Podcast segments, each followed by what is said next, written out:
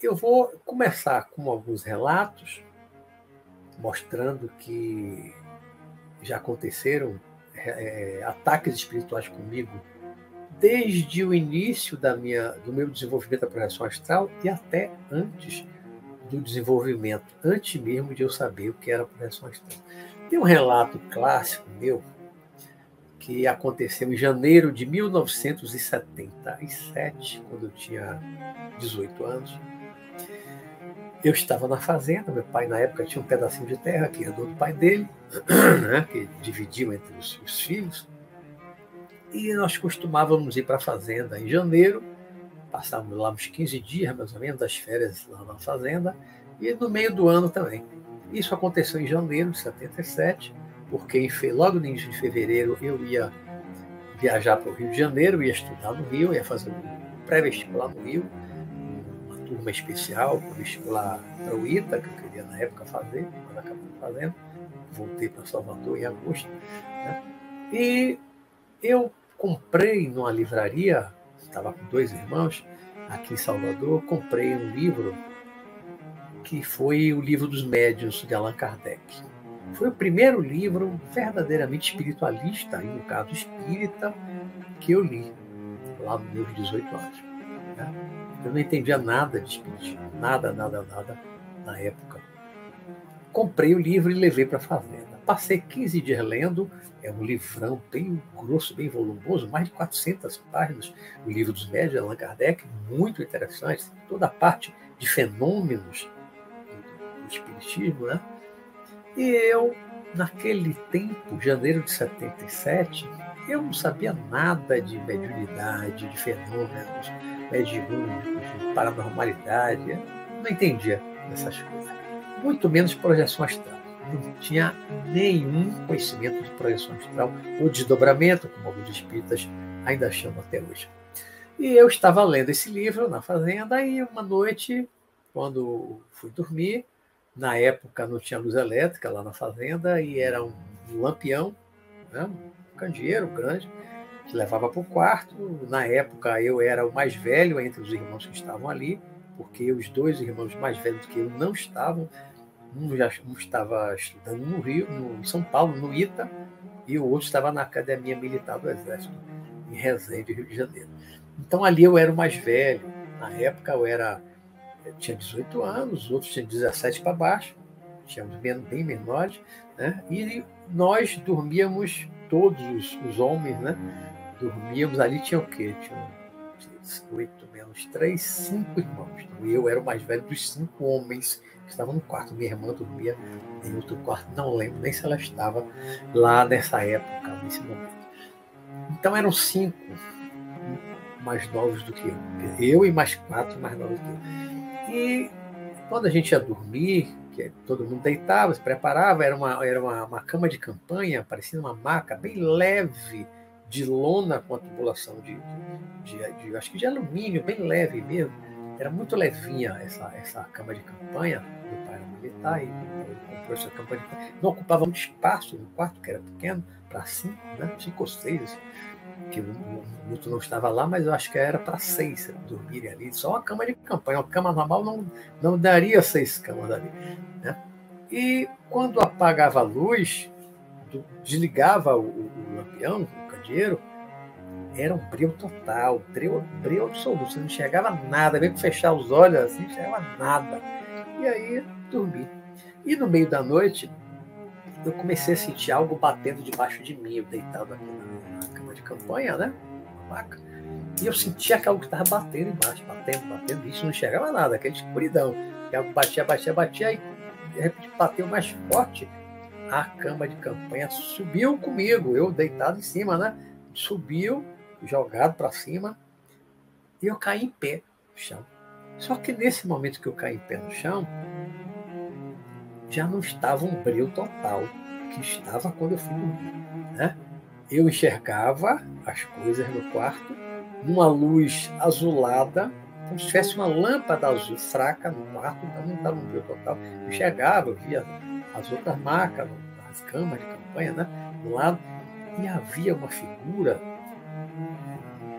masculina muito alta, essa figura, bem mais alta do que eu, aparentando ter uns dois metros quase de altura, muito largo, muito forte. Eu era fortinho na época, eu tinha feito 10 meses de alterofilismo, em 70, 76, no ano anterior, então eu estava fortinho, sabia me defender, tinha noção de defesa pessoal, tinha feito capoeira, eu sabia me defender. Né? Mas essa figura era muito alta muito forte para mim. Só que naquele momento eu não pensei em fugir, até porque não teria como fugir. A janela fechada, a porta do quarto estava, eu tinha que passar por ele, por essa figura, para chegar na porta. E se eu fosse fugir, eu ia deixar aquela figura com os meus irmãos mais novos quarto. Tinha irmão pequeno, criança, quarto. Então eu não, não, não podia fugir e deixar os meus irmãos ali à mercê daquele homem, naquele, naquele momento, o meu julgamento assim, super rápido, super veloz, foi o quê? Um ladrão invadiu a casa. Mas um cara muito alto, muito forte. Anormalmente alto e forte. Ele invadiu a casa, porque não me passou pela cabeça naquele momento que aquela figura, aquele homem, eu vi, era, era um homem, que aquele homem fosse um espírito, não me passou pela cabeça que eu estivesse fora do corpo. Né? Naquele momento, eu estava ali fisicamente. Ele bateu na cama, bateu, bateu, eu subi, caí em pé. Para mim, aquilo era físico. E aquele homem ali era físico, era de carne que ele invadiu a minha casa. Como eu não podia fugir, eu parti para cima dele. E aí entramos em luta corporal. Soco, chute, soco, chute. Né? Eu bati, ele batia, eu bati, ele batia, assim, de igual para igual. E teve um momento, isso demorou, né? Um tempinho naquela luta, luta, luta, luta, luta. E aí eu percebi que não tinha como eu vencê-lo. Não tinha como eu vencer. Ele era alto e forte, eu não conseguia derrubar ele.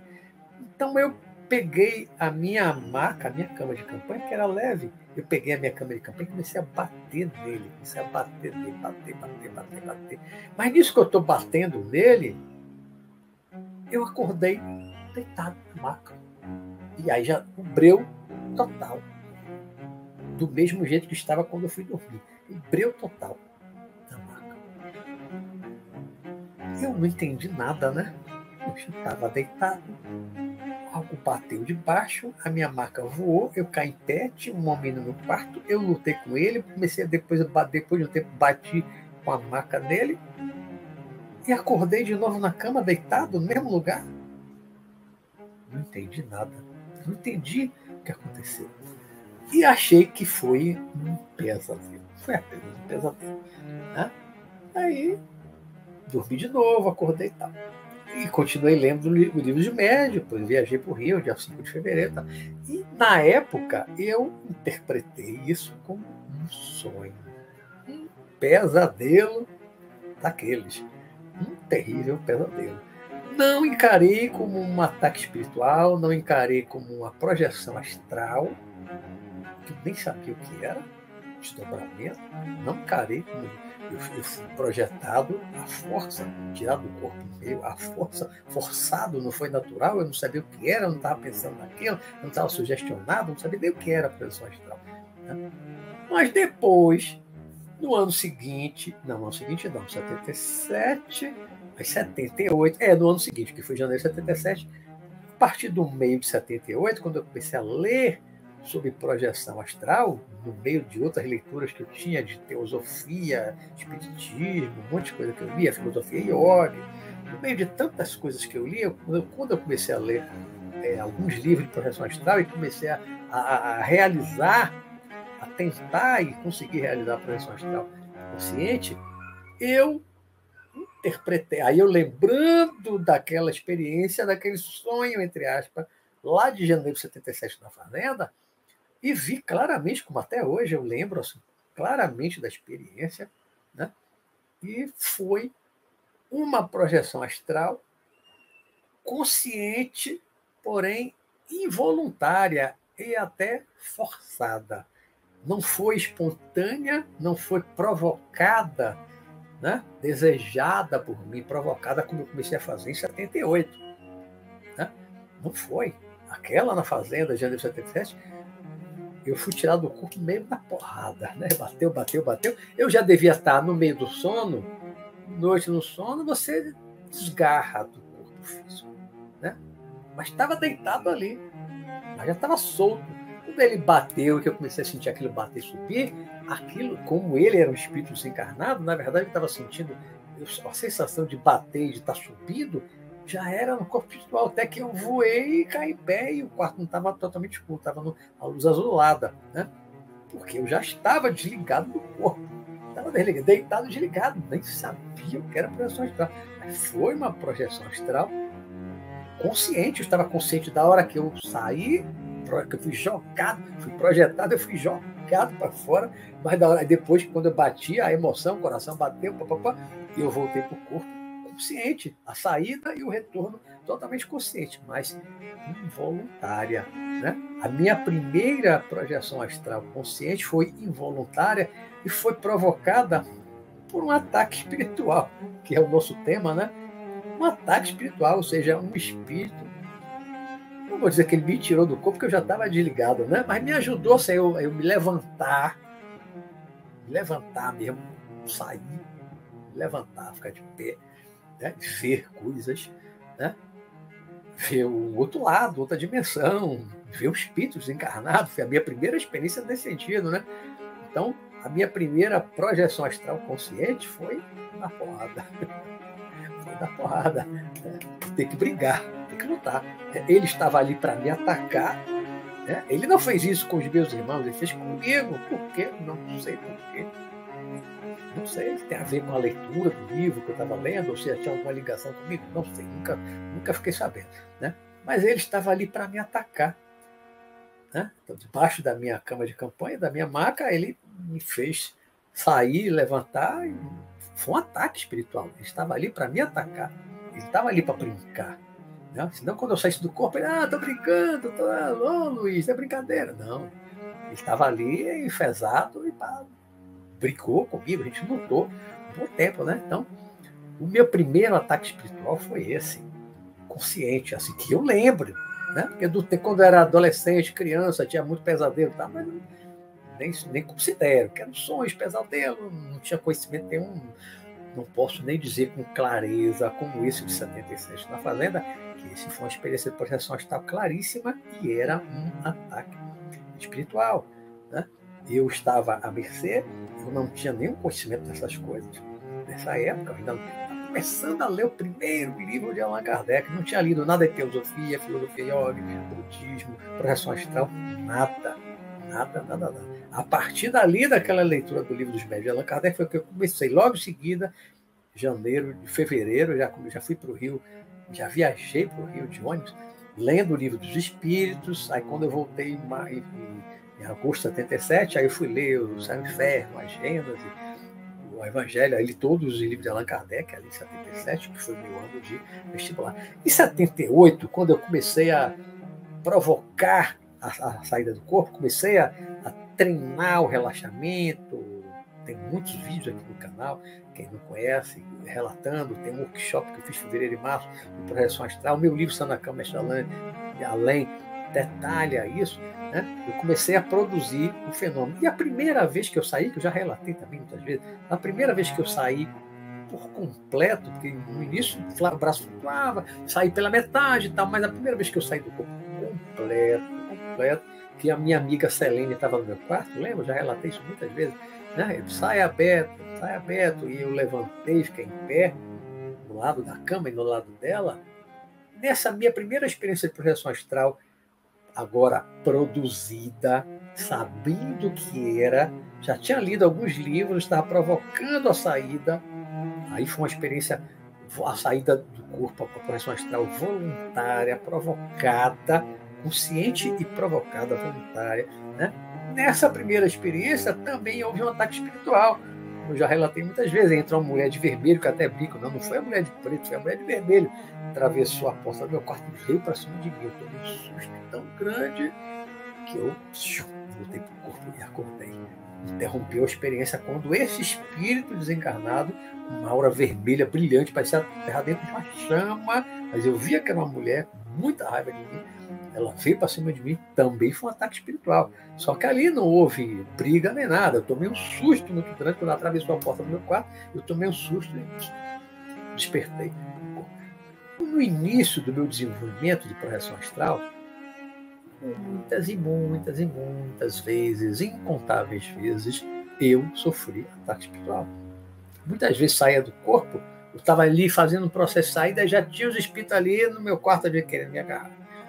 Muitas vezes que eu estive em vários lugares fora do corpo, também fui atacado, espíritos tentaram me pegar, espírito em forma de animal, de, de cobras enormes, né? e outros animais.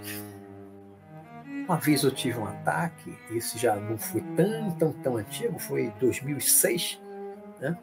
quando meu pai desencarnou. Meu pai foi levado para um hospital, hospital, meu pai era, era, foi militar, tinha um hospital, tinha um hospital de campanha só para militares desencarnados, mas numa região escura, chamado Umbral, mas era um hospital protegido, com guardas, não, lá dentro ninguém sofria ataque, ninguém era. Né, ninguém entrava para atacar, para fazer mal. Tinha guarda, tinha proteção, mas era uma zona escura. E a primeira vez que eu tentei chegar até meu pai, eu junto com um irmão meu, fora do corpo, os dois, né? e a gente estava caminhando no umbral, e de repente eu vi uma figura voando. Não, não, era tão alto, talvez 10 metros de altura voando, que era aquela figura que a gente vê muito em filmes e animações, aquela coisa parecendo um demônio, né? Um misto assim de, de um morcego com um homem, um gafanhoto, nas pernas finas, os braços finos, as, as, os dedos compridos com as unhas grandes, a, aquela boca com os dentes afiados, orelha pontuda, meio morcego, meio homem, né? com rabo pontudo. Sabe, aquela coisa, você olha assim, um demônio. Demônio. E ele era uma espécie de guardião daquela região ali, no Brau. Quando eu olhei para cima que vi, eu caminhando com meu irmão, ali no Brau, indo para um hospital. Quando eu olhei para cima, aí eu falei para meu irmão, se preocupe não, se preocupe não, isso é um demônio, demôniozinho. Falei meio assim, sabe, de forma jacosa desrespeitoso fui. Né? Não se preocupe não, você é um demôniozinho. Ele aí subiu, entrou nas nuvens, as nuvens aí eu olhei para cima, vi umas nuvens marrons, cinza, bem escuro assim, não, vi, não tinha claridade solar, não via sol. Era um, um céu muito escuro, que aqui na Terra, no plano físico, não existe isso, né?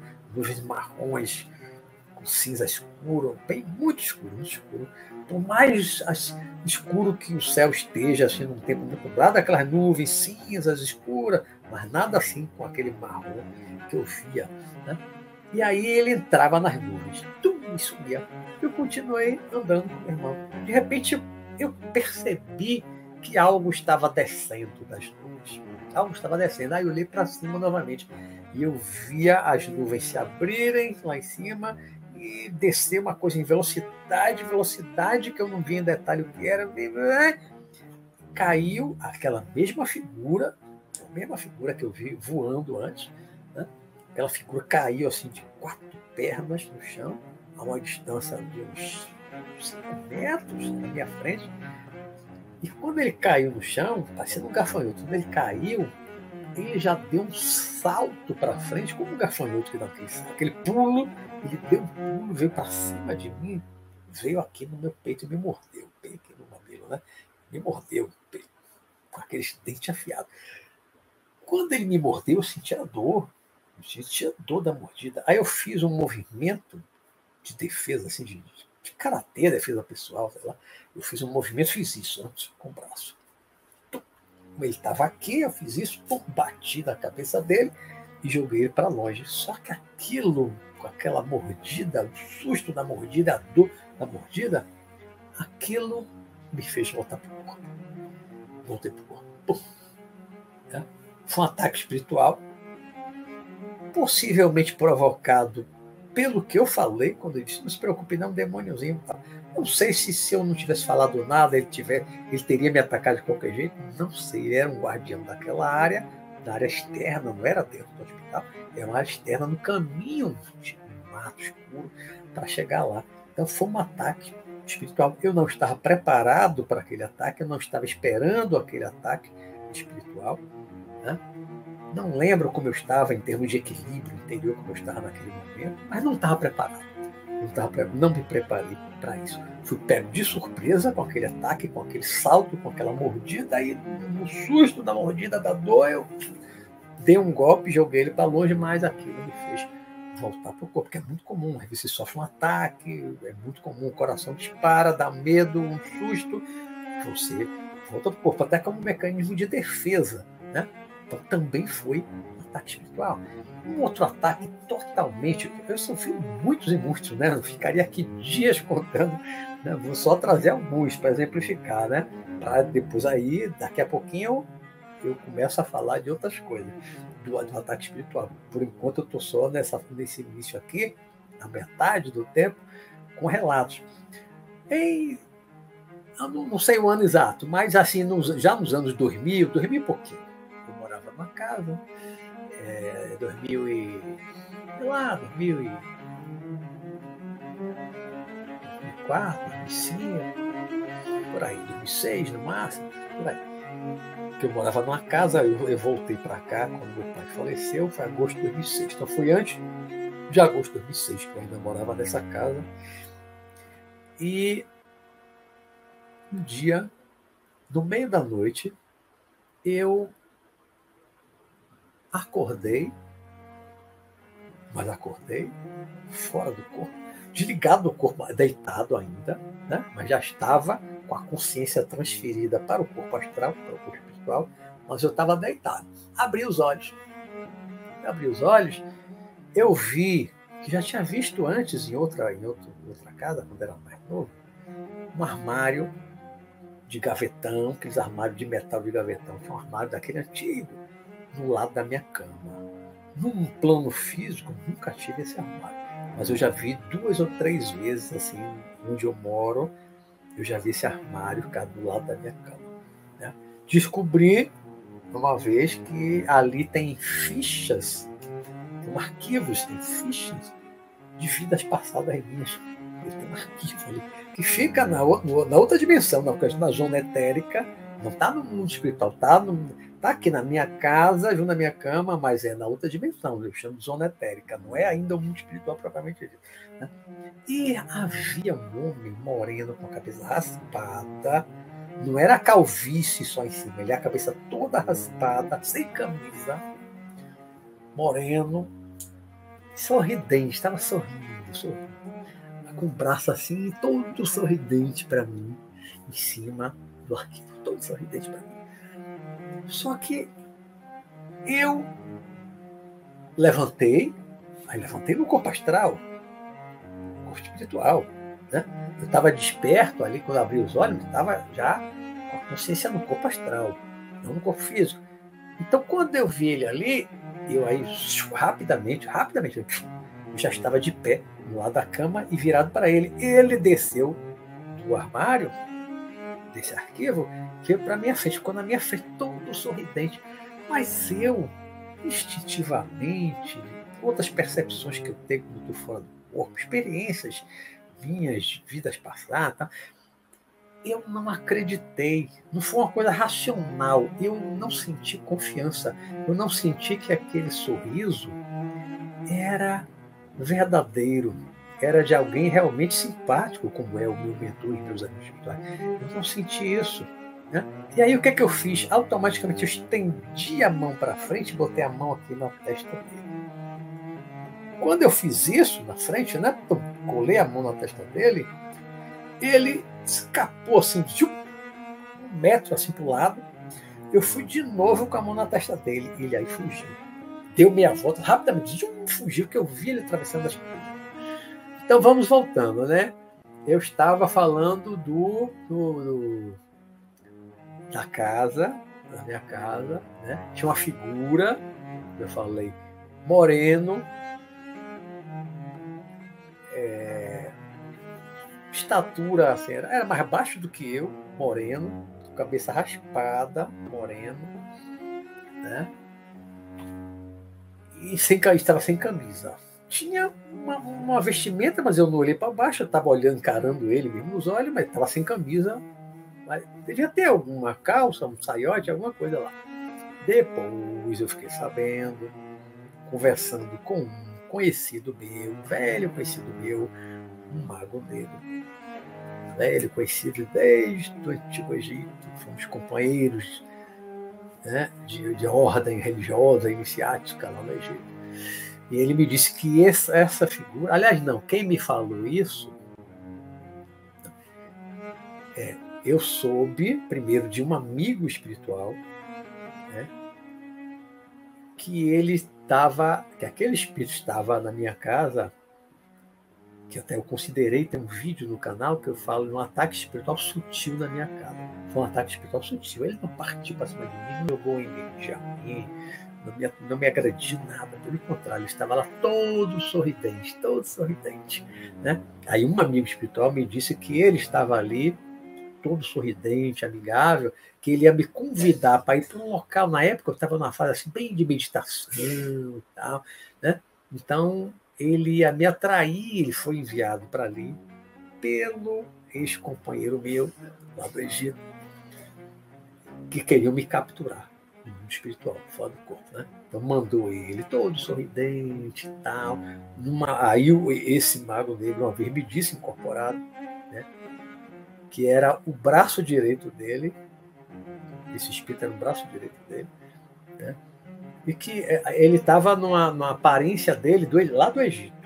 Ou seja, eu vi um egípcio de 3.000, 3.500 anos, a aparência que o cara tinha uns 3.500 anos atrás, eu vi o cara no meu quarto. Moreno, cabeça raspada, baixo, sem camisa, só com um saiote branco. Né? Eu vi um egípcio lá do passado é um espírito com aparência que ele queria estar, que ele gostava de estar. O chefe, que era o, o mago dele, ele não tem problema nenhum, cada um assume a forma que quiser. Mas o meu conhecido, o chefe, o mago negro, ele não estava, nunca vi ele com aparência de egípcio, né? Tá com outra aparência de uma outra encarnação depois. Já teve várias, né, disputamos poder, várias vezes, como ele me falou uma vez. Né? Mas esse espírito estava lá para me levar para um local de meditação, supostamente um lugar legal de meditação, para eu acompanhar ele até lá, e lá tinha uma emboscada para me aprisionar no mundo espiritual. Né? Eu já sofri um ataque espiritual, em 93, na Índia, que eu fui aprisionado por alguns segundos, mas eu invoquei Jesus, Sanakan, que é o meu mestre espiritual, e em segundos veio uma energia do alto e me libertou. Eu já estava solto. É uma outra, um outro ataque espiritual. Então, eu sofri muitos ataques espirituais na minha vida, muitos. E agora, partindo para uma parte, agora comecei pelas experiências, pelas algumas experiências concretas, práticas, né, relatos de, de ataque espiritual. Agora eu quero falar assim um pouco do a parte teórica, que é o tema, que é o título da, do tema da noite, que é como evitar ataques espirituais. E antes eu vou dizer por que acontecem ataques espirituais? Quem é que ataca? Por que ataca? Qual é o objetivo do ataque? E vou me concentrar mais aqui num ataque espiritual é, tem vários tipos, né? O ataque espiritual ele pode ser motivado por vingança, um, um desafeto, um inimigo do passado, eu prefiro chamar de desafeto do passado, de vidas passadas, às vezes até dessa vida, mas na maioria das vezes de vida passada, que nos encontrou agora, contra agora a gente encarnado, e ele tem raiva por algo que nós fizemos a ele no passado, às vezes séculos atrás, mas só agora nos encontrou. Né? E aí quer se vingar. Então ele parte com um ataque. Esse ataque pode ser sutil, como esse último que eu relatei agora, do egípcio, lá no meu quarto, me levar para um lugar onde tinha uma emboscada. Pode ser um tipo de ataque assim sutil, não foi um ataque energético de imediato.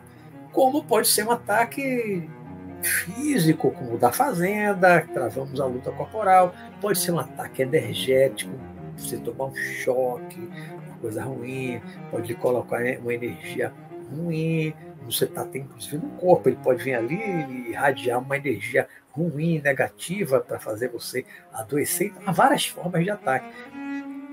Grande parte das vezes, a motivação desses ataques é raiva, é ódio, é desejo de vingança. Mas também há ataques, como o ataque que eu estava lá caminhando com meu irmão no Brau para tentar checar onde meu pai estava, no hospital, aquele espírito ali não me conhecia, não é meu inimigo, não tinha nada contra mim, mas ele era o guardião daquela área. Como eu estava, na, talvez na visão dele, invadindo o espaço onde ele era o vigilante, o guardião, eu estava invadindo o espaço dele sem autorização, sem permissão, e ainda por cima ainda disse, não se preocupe não, falou para meu irmão, é um demôniozinho. Então, isso ele captou Certamente ele captou o pensamento, a fala, ele captou. Por isso ele me atacou. Né? Pelo que eu falei, por estar invadindo o espaço dele, então ele me atacou. Não foi um ataque de vingança, ele não queria me aprisionar, não tinha nada contra mim. Né? Então foi um ataque ocasional da circunstância. Ele estava ali, é o guardião, como um guardião de um lugar em que você tenta invadir. Tem lá um digamos que é um, um vigilante de, de, um local, ele está guardando aquele lugar, e você tenta invadir o espaço. Se, se estiver armado, é alto lá, pare, você não para, ele vai atirar em você. Não tem nada contra você, ele não conhece você, né? não é nada pessoal, mas ele é o protetor daquele espaço, assim como o quartel, tem lá os, os, os vigias, tem a guarita, tem o soldado. Se você invadir, ele vai atirar em você. Ele não conhece você, ele não tem nada contra você, mas ele tem por função, ele tem por, por missão né? proteger o espaço, proteger o quartel, proteger aquele local. Né? Então não é nada pessoal. Mas há ataques que são pessoais, que são vingança.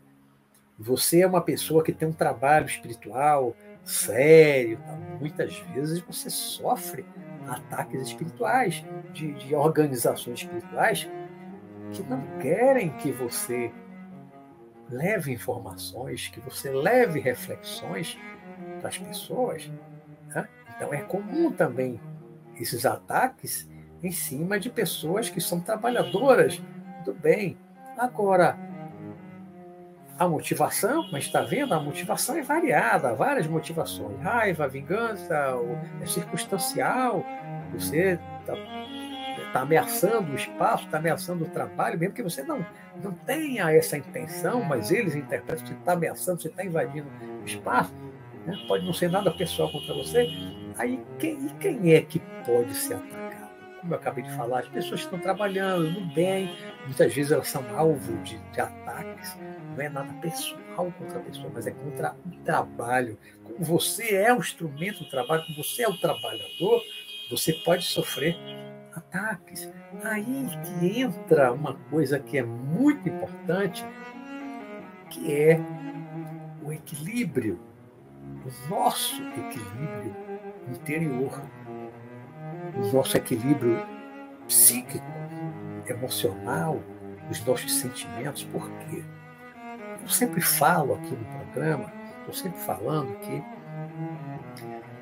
pensamentos, sentimentos emoções geram energia, carregam energia em si. Pensamento é energia, a emoção também é uma energia.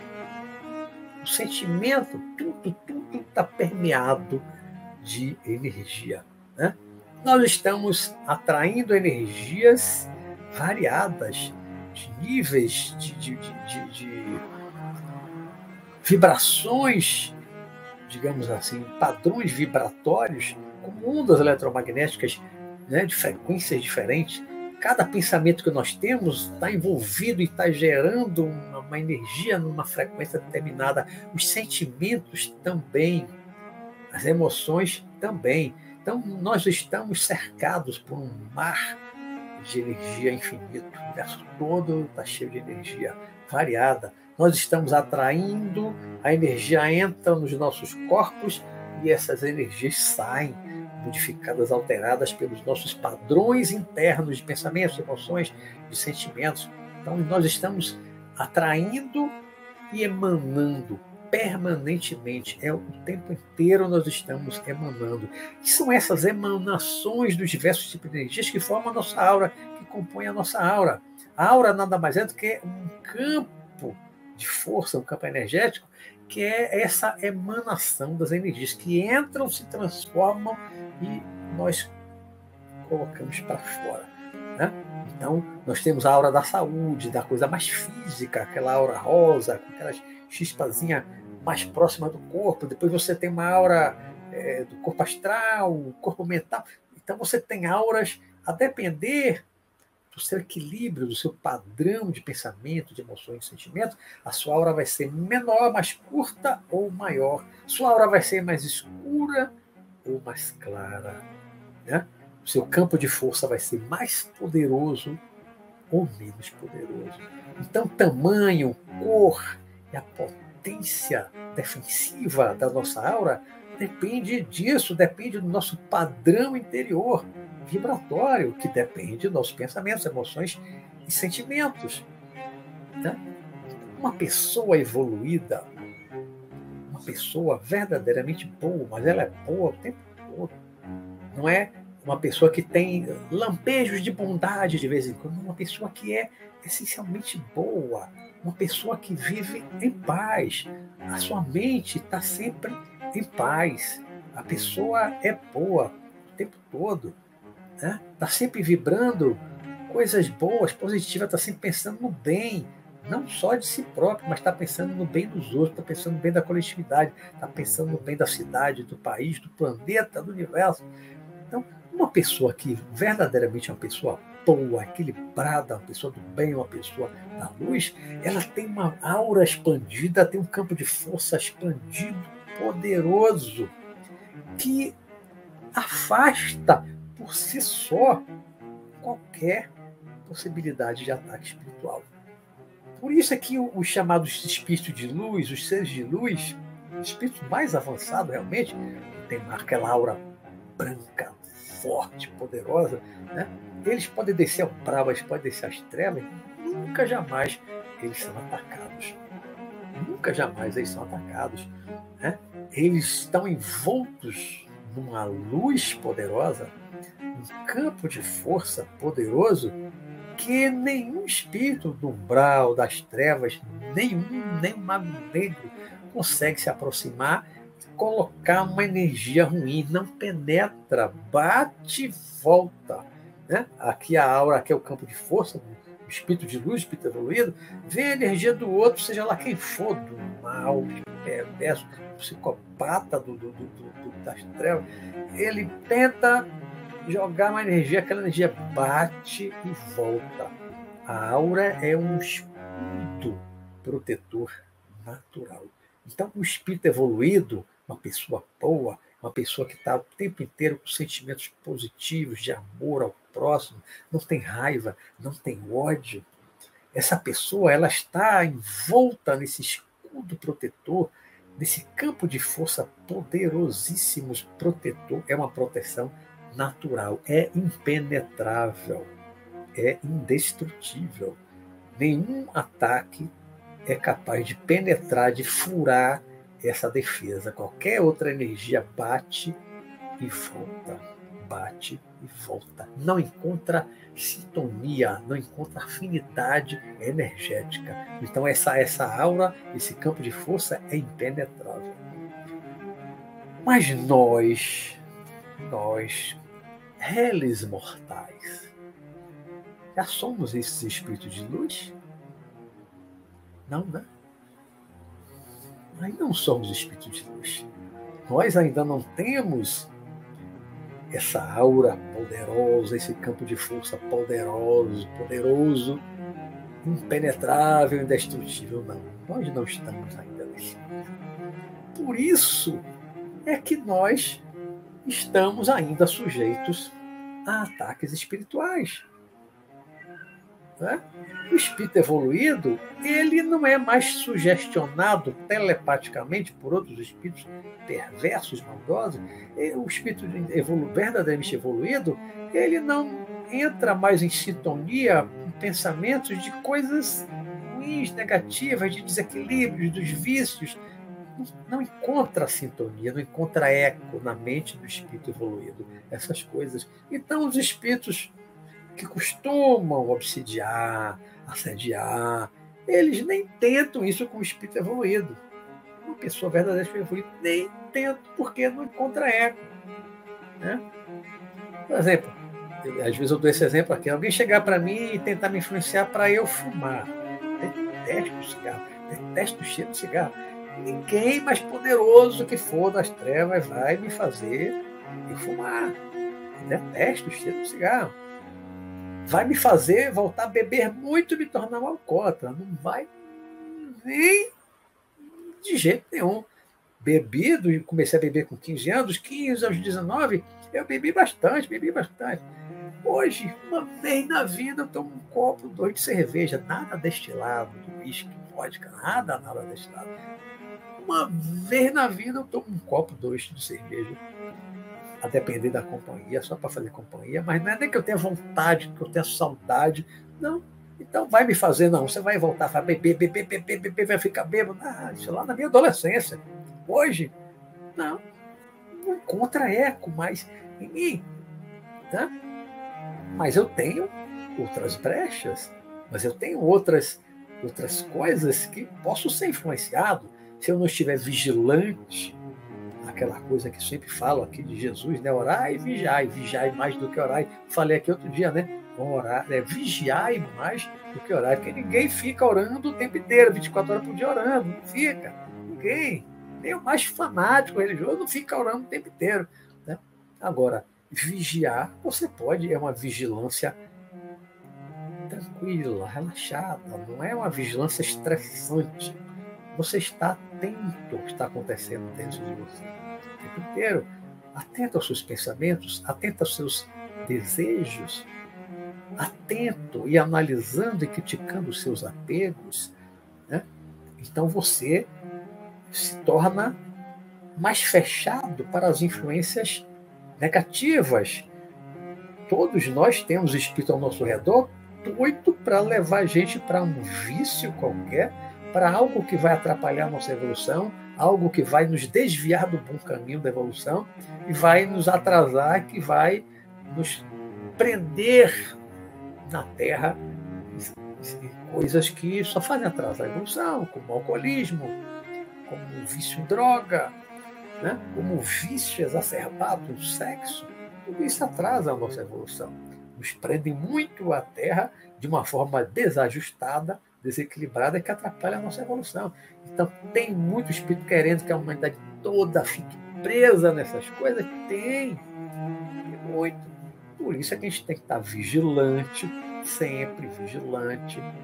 Os nossos pensamentos, não é vigiar a vida dos outros, é vigiar a nós mesmos, vigilante com as nossas emoções, vigilante com os nossos pensamentos, vigilante com os nossos sentimentos tempo todo porque é o nosso equilíbrio que inibe, que afasta, que impede um ataque espiritual. Agora, se você não está com esse equilíbrio, está com essa bola toda desse equilíbrio todo, e você está fora do corpo, né? e você sofre você está consciente fora do corpo, saiu voluntariamente ou involuntariamente do corpo, a projeção voluntária ou involuntária, provocou ou não provocou, não importa. Você está fora do corpo. Vem o espírito para cima de você e lhe atacar, você não tem força suficiente para repelir o ataque, ele é mais forte do que você e acontece muito. Já foi atacado por espíritos poderosíssimos, muito mais poderosos do que eu. Magos negros, assim, de alto nível, muito poderosos que, que eu fiz? Fugi, corri, ou já fui aprisionado e Jesus, Sanacan, chame ajuda, chame ajuda, chame o seu mentor espiritual, não importa o nome, não precisa saber o nome não. Peça ajuda, chame Jesus, chame Buda, chame algum espírito de luz que você respeite, que você considere, que você acredite que seja um ser de luz, um ser muito evoluído, chame, porque alguém vai te socorrer. Né? Agora você tem que merecer o auxílio, o socorro. Né? Então, se a gente não está ainda numa condição de dar testa como um espírito poderoso que nos ataca fora do corpo, peça ajuda, chame. Eu, nas vezes em que eu passei por situações assim, tá, já passei, meus 40, 44 anos de experiência de projeção astral, né, já passei por poucas e boas, já passei por algumas experiências terríveis. O primeiro, primeiro que normalmente eu chamo é o espírito que eu considero mais evoluído da Terra, é um espírito de muita força, de muito poder, não conheço outro igual. O primeiro que eu penso que eu chamo é Jesus. Jesus. Para mim, é o cara, né? como eu há pouco tempo eu fiz um programa, né? o Grande Farol, é o meu grande farol, é o meu grande modelo em que eu tento me espelhar para me melhorar cada vez mais e sempre né? É o meu modelo, é Jesus, não tenho vergonha de dizer, não tem gente que tem vergonha. Ah, Jesus coisa de religião, é católica, é protestante, não é nada disso. Tem nada a ver com religião, não tenho religião nenhuma, não pertence a igreja nenhuma, não frequento igreja nenhuma. Mas tem uma veneração, uma admiração, um respeito enorme por Jesus, porque eu sei quem ele é. Eu sei quem ele é. Eu sei que ele é um espírito muito poderoso. Isso não tem nada a ver com religião e com igreja nenhuma. Ele é um ser muito poderoso da luz. Da luz. Né? Quando a gente chama ele numa situação de perigo, Jesus quer dizer que ele vai descer, porque ele, se eu tiver um milhão de pessoas chamando ao mesmo tempo, ele não vai estar ali atendendo um milhão. Né? Mas quando você chama ele, quando você verbaliza ou mentaliza o nome dele, Jesus, você numa situação de perigo, alguém ligado a ele, até às vezes o seu próprio mentor espiritual, seu próprio amparador, vai te socorrer. Né? Você invoca um espírito como Jesus, alguém da luz vai te socorrer. Né? Eu já fui socorrido várias vezes, não vi Jesus ali junto de mim, já vi facho de luz descendo de cima. Foi dele ou foi de alguém que trabalha junto a ele? Não sei. Né? Não vi Jesus diretamente me socorrendo. Né? Mas vem uma luz de cima, de onde vem? É de cima é uma luz poderosa, já fui libertado de aprisionamento, né? porque invoquei Jesus. Sanacan, o meu mentor, também é um espírito evoluído, muito, muito mais do que eu, também tem muita força, também tem muita força. Né? Então, vou chamar ele, eu chamar Jesus, normalmente, ou um ou outro. Né?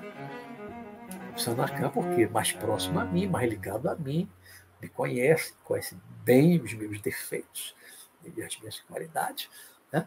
Então está mais ligado a mim, mas muitas vezes, em algumas situações, eu chamo logo Jesus, logo, logo para o maioral lá de cima, Jesus, né? como quando eu fui aprisionado lá na Índia, é Sanacan, Jesus. Não me contentei chamar Sanacan, também logo chamei Jesus. Se Sanacan não der conta, não conseguir, Jesus com certeza vai dar conta, vai me libertar, vai me socorrer de alguma forma, né? a energia dele vai chegar né, até mim.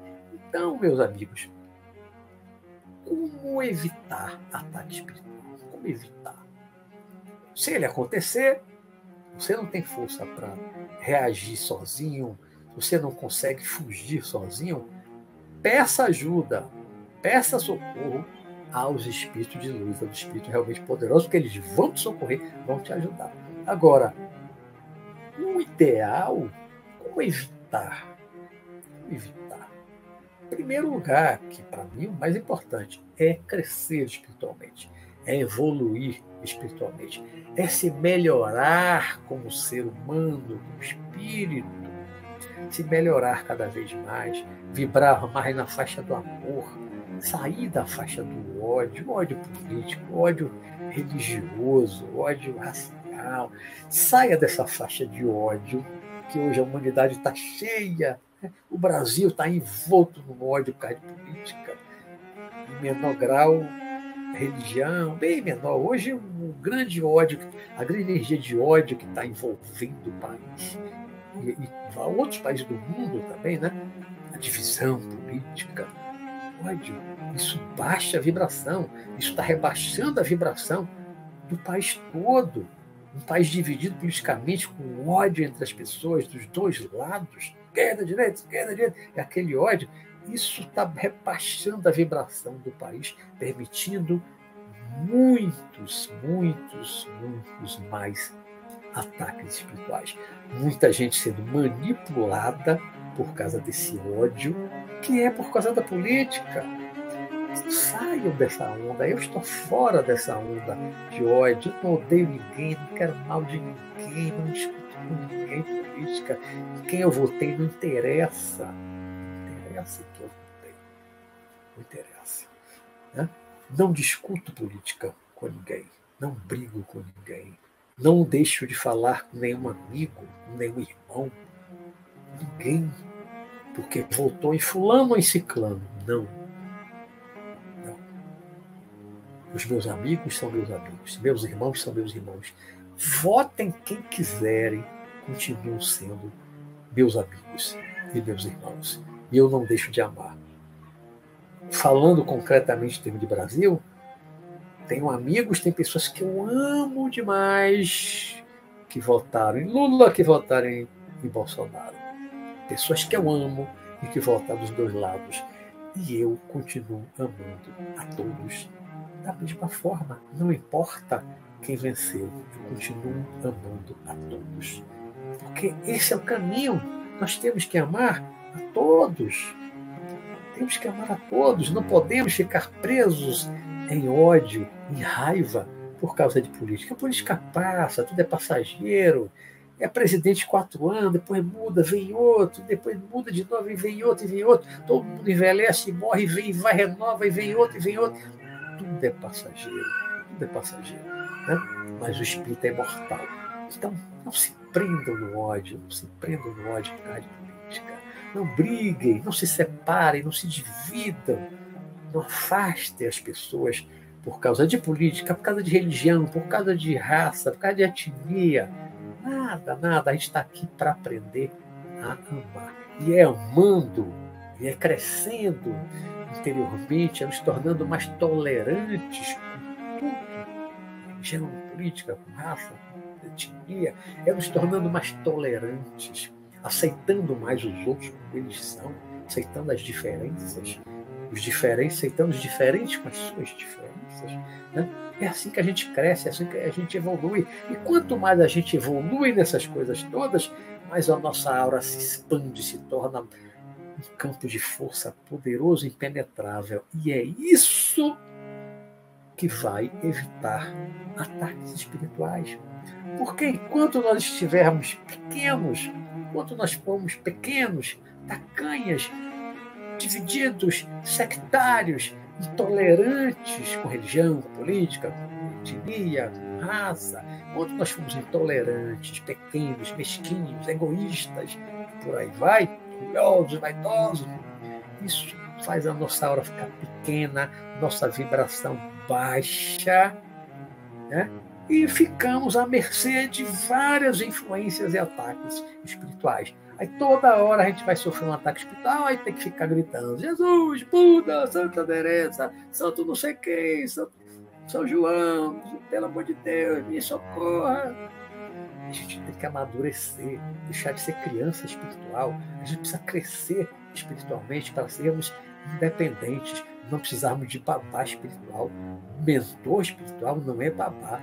A gente não pode ficar dependendo de papai espiritual a vida toda. A gente tem que crescer, tem que amadurecer, andar com as próprias pernas e aprendermos a nos defender. E nos defender espiritualmente, de ataque espiritual, não é usar arma, não é um escudo, não, é evoluir, é crescer, é aumentar o padrão vibratório, porque só assim nós vamos verdadeiramente evitar ataques espirituais. Nós vamos inibir, coibir afastar a possibilidade de ataques espirituais. A única forma, para mim, perfeita, completa e verdadeira de evitar esses ataques espirituais é tornarmos a nossa aura um campo de força poderoso. Mas para isso acontecer, é preciso haver um equilíbrio mental, psíquico, emocional, equilíbrio no coração, sentimentos, né? pensamentos nobres, elevados, sentimentos nobres, elevados. É isso que vai fazer a nossa aura poderosa, nosso campo de força poderoso, impenetrável, e a gente não vai sofrer ataque espiritual, não vai precisar nem pedir socorro a Jesus, nem a ninguém, nem ao nosso mentor espiritual. Então, o caminho é esse. O caminho é a evolução. O caminho é o crescimento espiritual. E é por isso que, num complemento, na semana que vem, o nosso tema será evolução espiritual.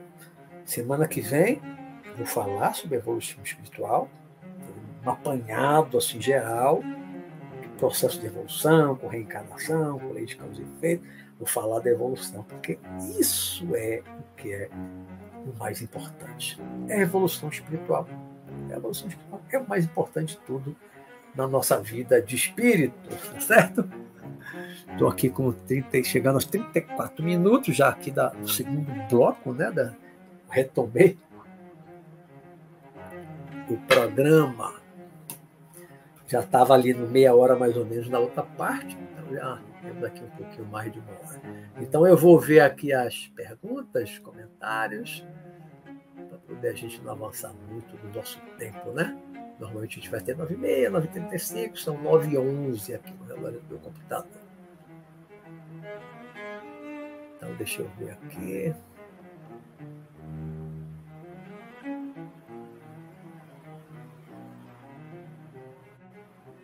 Bom, a primeira pergunta que eu estou vendo do Astra.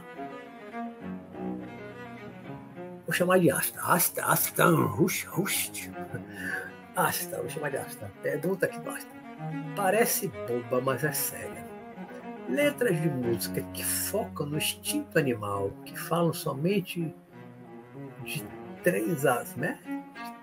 De S3 a 0. 3 a 0, que é isso? Drogas sobre demônios são ataques espirituais também, de forma sutil.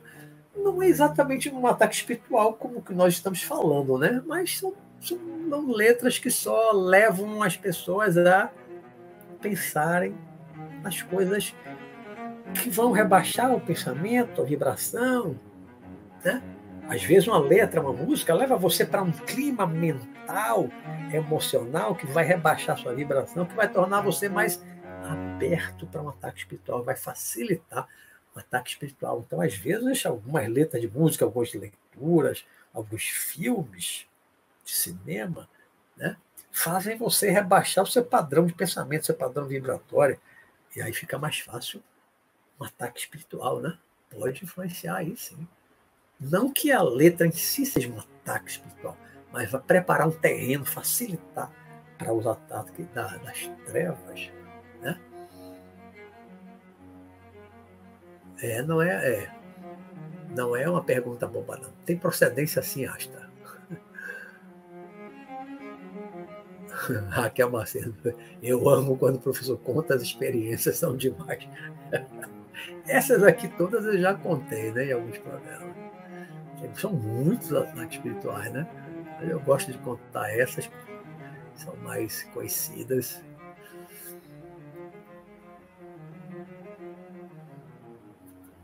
Iane Brasil, do professor, anteontem tive um pesadelo um ser segurou meus braços por trás e gritei. O sangue de Jesus tem poder. Isso é uma coisa bem da de algumas igrejas. O sangue de Jesus tem poder. Conheço muita gente que fala isso. O sangue de Jesus tem poder. Me tremi e ela gargalhou e me soltou. Acho que era pombagira. Pombagira, pombagira. O que era exatamente, não sei, né? Mas quando você fala isso, qualquer expressão dessa, quando é sincera, sentida, que você fala uma expressão dessa religiosa ligada a Jesus, invocando Jesus, né? mesmo que diretamente, isso já dá uma força, né? Eu, eu, eu lembro que muitas vezes, quando eu estava começando a desenvolver a projeção astral, às vezes eu estava começando a sair, eu sentia no espírito do meu quarto, em cima de mim, esperando sair, aí eu rezava, começava a rezar, Pai Nosso que está no céu, Santo, pum, sumia tudo. Eu começava a orar, o Pai Nosso, sumia tudo. Então, uma oração, uma prece, não precisa ser um Pai Nosso, uma Ave Maria, uma, uma oração dessa decorada, não. O que importa é o que está no coração. É, é, a sinceridade. Seja umas palavras, uma frase. Eu, quantas vezes eu gritei, Jesus, bom. Seria uma oração. Jesus, mas a, a ligação mental de respeito e admiração que eu tenho por ele, quando eu chamo Jesus numa situação de perigo, o socorro é imediato. Né? Mas se você faz uma oração sentida, seja que oração for, de que religião for, de que igreja for, isso não importa. A forma é secundária. O principal é o sentimento que você carrega quando você fala, quando você verbaliza ou mentaliza né, aquilo. Aí a Iane perguntou, por que acontece esses ataques? Eu já falei aqui, expliquei, né? As causas, né? Uma inimizade pessoal, uma tentativa de vingança, ou você está invadindo o espaço, alguma coisa, né? Às vezes está lá num, num, grupo que quer fazer o mal a você. Né? Às vezes é uma coisa pessoal, outras vezes não ataque a quem está realizando um bom trabalho espiritual, no centro espírita, no outro centro espiritualista, está fazendo um trabalho de esclarecimento.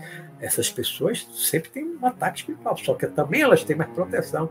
Porque quando você trabalha o trabalho de espiritual, você pode ter mais que a gente querendo lhe atacar para destruir o seu trabalho, mas em contrapartida, por outro lado, você tem mais seres poderosos lhe protegendo. Olhando você, não, esse cara trabalha sério, esse cara está fazendo um trabalho importante. Então, bota um guarda-chuva em cima da gente. Quando você está trabalhando sério, você tem um, você está debaixo de um guarda-chuva. Metaforicamente falando, né? Está debaixo da proteção de alguém lá superior. Tá embaixo. Você parou, foi para farra, para andar, isso foi o seu trabalho. Aquele guarda-chuva, aquela proteção é enquanto você está fazendo um trabalho sério, importante. Você não está mais quer se divertir apenas tira aquela proteção especial. Você vai ter seu mentor, tem seu protetor, caso mundo tem. Mas uma proteção a mais superior, super poderosa, se você estiver fazendo um trabalho importante para a humanidade, ajudar os outros. Estiver na vida de farra, de só egoísta, só prazer, não tem a mesma proteção. Pergunta do Astra. Há como espíritos nos induzirem à projeção astral fingindo seus nossos mentores? Ah, sim. Talvez para lhe pegar e fazer alguma coisa, né? Se sim, como identificá-los, mesmo sem nunca ter visto o mentor? Isso não é simples. Né? Agora, eu, eu, eu acredito, porque isso é uma coisa que aconteceu comigo, quando eu comecei a desenvolver a projeção astral, astral eu sempre fui bem intencionado. Eu nunca pensei em desenvolver a projeção astral mais intenções, pensando só em prazer, me beneficiar de alguma forma.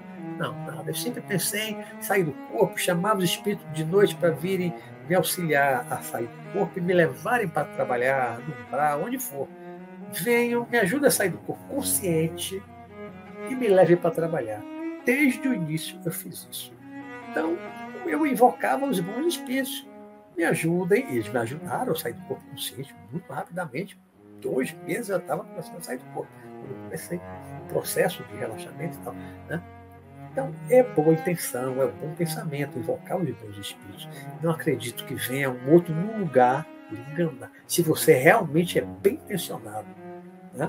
você realmente é verdadeiramente bem intencionado, não acredito que venha um outro mal tomar o lugar do seu mentor, porque o seu mentor está dormindo.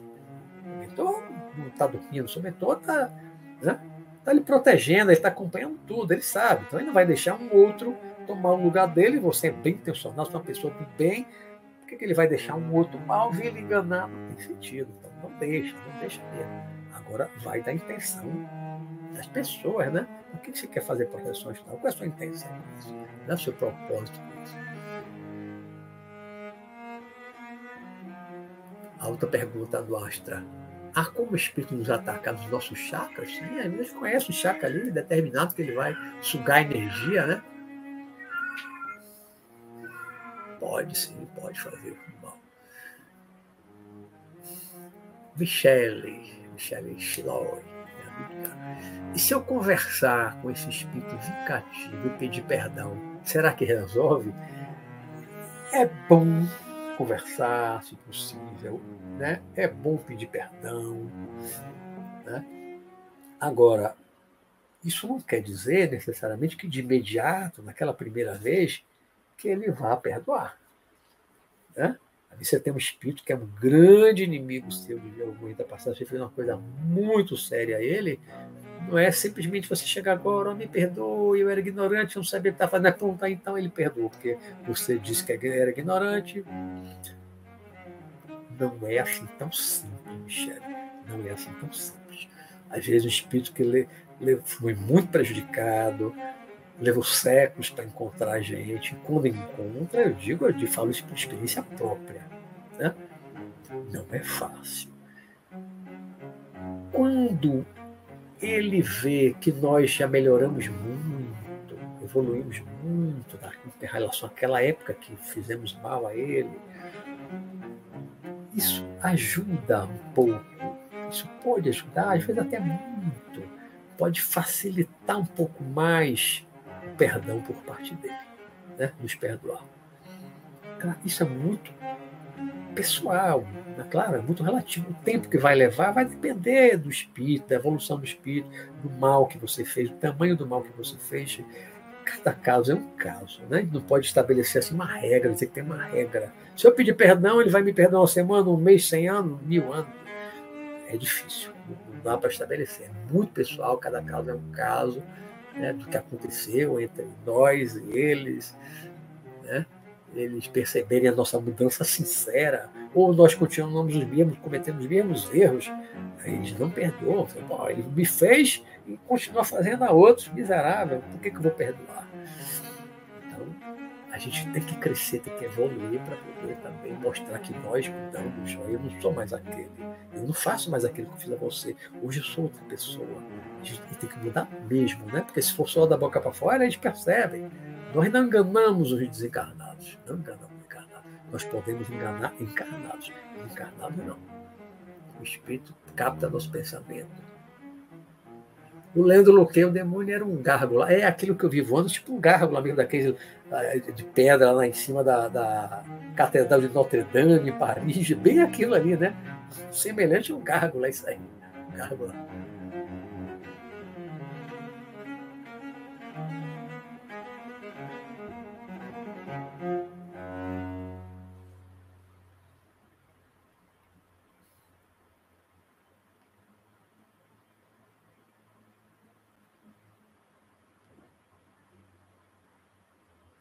O Astramos. Essa é a primeira live que eu pego ao vivo. Minha, né? O programa. Toda quarta-feira estou aqui, Astra. Toda quarta-feira, das 8 às 9 e meia. Tirei férias agora, um mês, um mês e uma semana, acho, sem fazer, mas já voltei. Já essa é a segunda semana, né? Depois das férias. Pergunta de Vera Lúcia, Verinha. Professor, como saber se estamos tendo apenas um pesadelo de um ataque espiritual quando ele acontece? Muitas pessoas, velhinha, confundem uma experiência fora do corpo, genuína, verdadeira, né? Projeção astral, um sonho, considero um pesadelo. Como eu, lá no meu 18 anos, tive aquela experiência na fazenda, naquele momento, pela ignorância, eu considerei que foi um pesadelo, um sonho um, pesadelo, um sonho ruim, um pesadelo, um sonho. Naquele momento, passou pela cabeça e falou assim, uma experiência falou, não sabia que isso era possível. Só no outro ano, estudando isso, que eu fui entender, olha, aquilo que aconteceu na fazenda foi uma experiência do corpo, projeção astral, foi um desdobramento. Mas quando você não conhece, você toma um sonho. Isso é ruim, um pesadelo.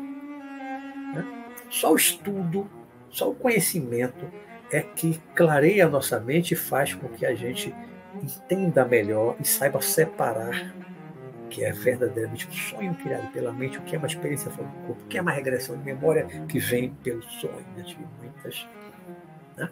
Só o conhecimento, o estudo, que faz com que a gente aprenda a separar, a distinguir uma coisa da outra.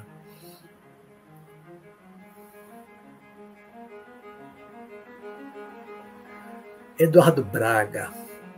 Quanto mais assisto aos programas, entendo porque as consciências transtornadas tentam atrapalhar a conexão do professor. Eu não sei se é, né? Se é coincidência. Já teve algumas vezes aqui, Eduardo, que eu comecei a falar do diabo e pum, a conexão caiu. Só tá vendo aí, foi falar do dele. Já aconteceu algumas vezes. Ah, também pode ser mera coincidência, né? Aí é o sinal mesmo da internet, é o, é YouTube que está muito carregado, tem muita gente fazendo live todo dia. Se é coincidência aí ou não, não sei, né? É difícil da gente saber, né?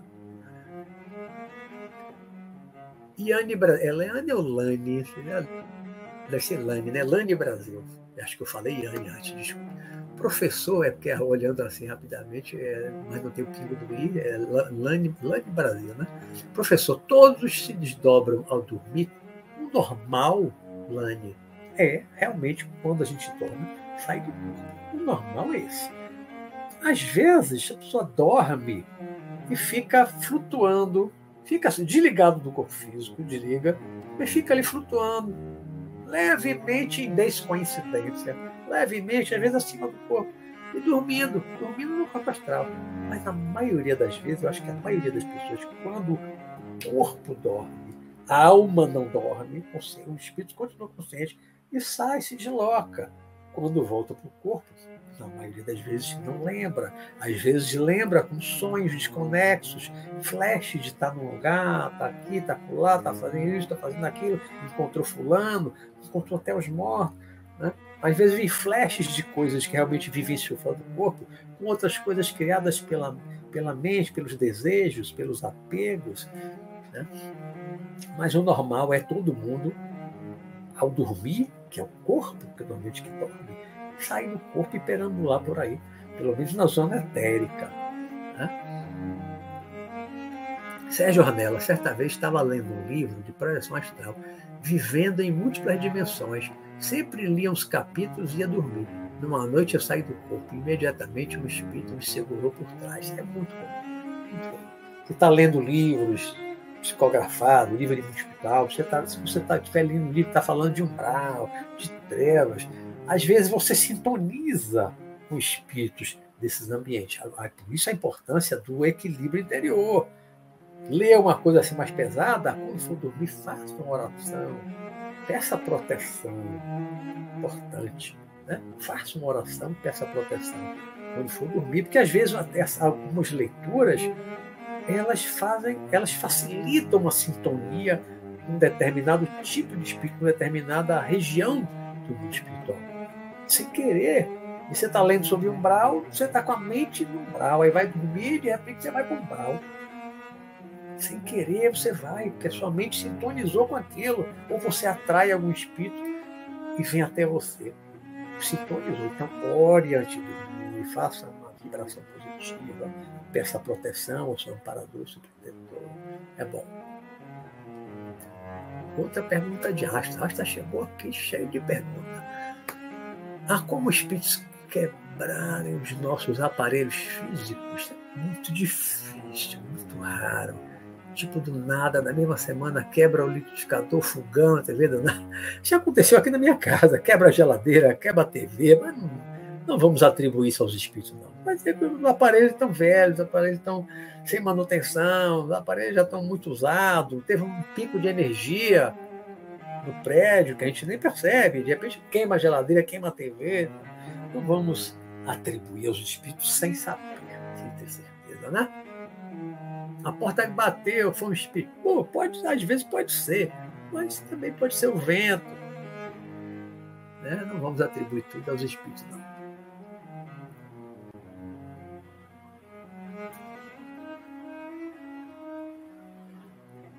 A Combenzeu lá Olha, para mim, a melhor forma de defesa do nosso lar é o nosso equilíbrio interior, é a oração, as pessoas que fazem aquele conhecido evangelho no lar, que é uma prática espírita muito salutar, muito boa. Né? Oração, se as pessoas na casa estão, são equilibradas, têm o hábito da oração, da meditação, pensando sempre em coisas boas, pense em coisas ruins, já tem uma proteção natural da casa. Não precisa botar planta tal, planta tal, botar sal atrás da porta, botar pedra de cristal. Não precisa nada disso. Se as pessoas estão equilibradas, têm um ato da oração, não precisa botar nada para proteger a casa. E nem no corpo, pendurar nada no corpo. A proteção é cabeça e o coração. É isso que dá a nossa proteção. Boa noite, Fátima Tutongi Mitoso. Boa noite. É nova aqui também, né?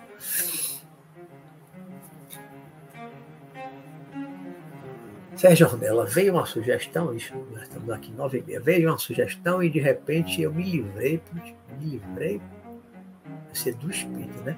Estendi a mão em direção a ele e comecei a emitir energia. Depois disso ele sumiu, dormi nesse dia assustado.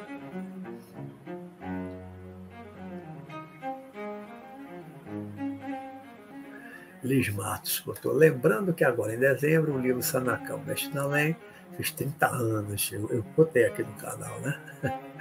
A edição comemorativa, que eu juntei esse ano, eu juntei os três volumes, era uma trilogia, eu juntei, agora só tem os três em um. Tirei alguns capítulos do volume 2, acho que eu tirei um ou dois capítulos do volume 3, do 1 eu não tirei nada, que foi o primeiro, né? Que está completando 30 anos. Aí eu juntei agora os três, tem essa edição comemorativa de 30 anos. Está disponível impresso para o Brasil na editora Wiclap, a Liz botou aí, Liz Wiclap. E se for e-book no, no, tá no meu site, www.luisrobertomatos.com.br, de graça em PDF, quem quiser ler em PDF. Se quiser e-book, pode baixar, pode, pode adquirir no Amazon também, né? quiser ler em PDF, está de graça no meu canal. Agora impresso aí só na Wiclap. Só entrega para o Brasil. Se quiser impresso fora do Brasil, Amazon.com. Eles imprimem na Europa, inclusive, também. Obrigado, Ali. Obrigado pelo lembrete.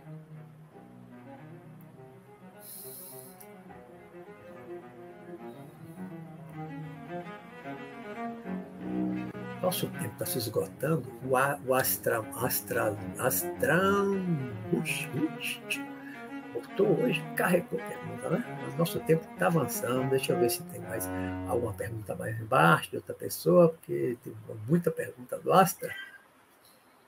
Deixa eu ver cá embaixo.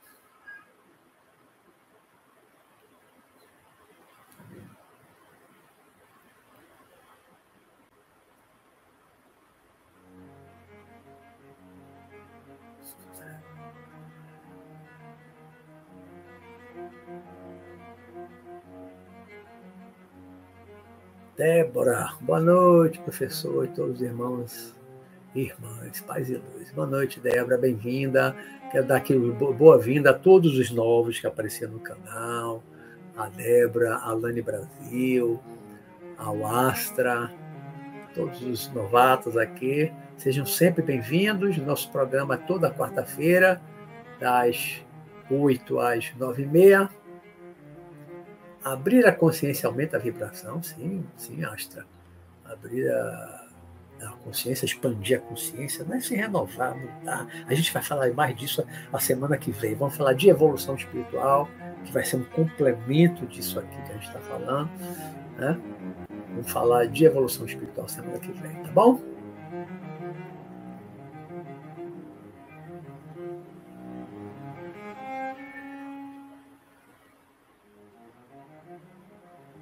Nosso tempo aqui já se esgotou, não quero abusar de vocês. É, Rosenéia, perfeito tema, uma continuação, uma continuidade, né?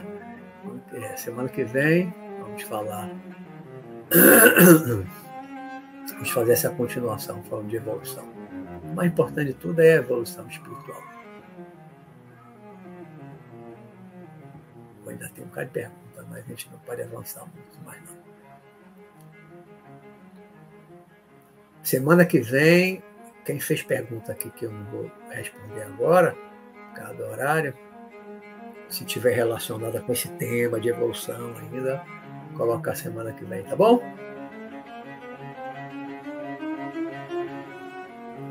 Muito comentário, muita pergunta. Legal, legal, legal, legal. Muito bom. Ainda tem aqui embaixo. Hoje, muito comentário. Legal. Ainda não dá tempo de eu ler todo hoje. Bom, cheguei cá embaixo. Bom, já avançamos aqui no tempo, tivemos uma breve interrupção, né? Mas não gosto de abusar vocês, porque amanhã todo mundo trabalha, né? Então, agradeço aqui, agradeço a todos. É, vi aqui a Alane botou Feliz Ano Novo a todos, aproveitar, né? Hoje, hoje é dia 20, 28 nós só vamos nos ver agora no ano que vem, 2023, na outra quarta-feira, já é semana que vem, né? É, já é no outro ano. Então, gente, um feliz ano novo.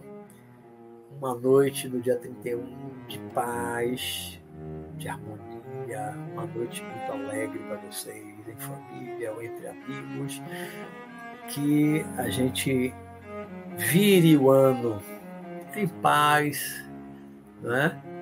que a gente tenha um ano de 2023 melhor, com mais equilíbrio, com mais paz, com muito mais união entre todos nós, superando as questões políticas, religiosas, raciais, aqui no Brasil e no mundo todo, que a gente consiga superar as diferenças, as divergências e que a gente entre no novo ano com o pé direito, com bons pensamentos, com bons sentimentos, de perdão, de amor ao próximo, de paz.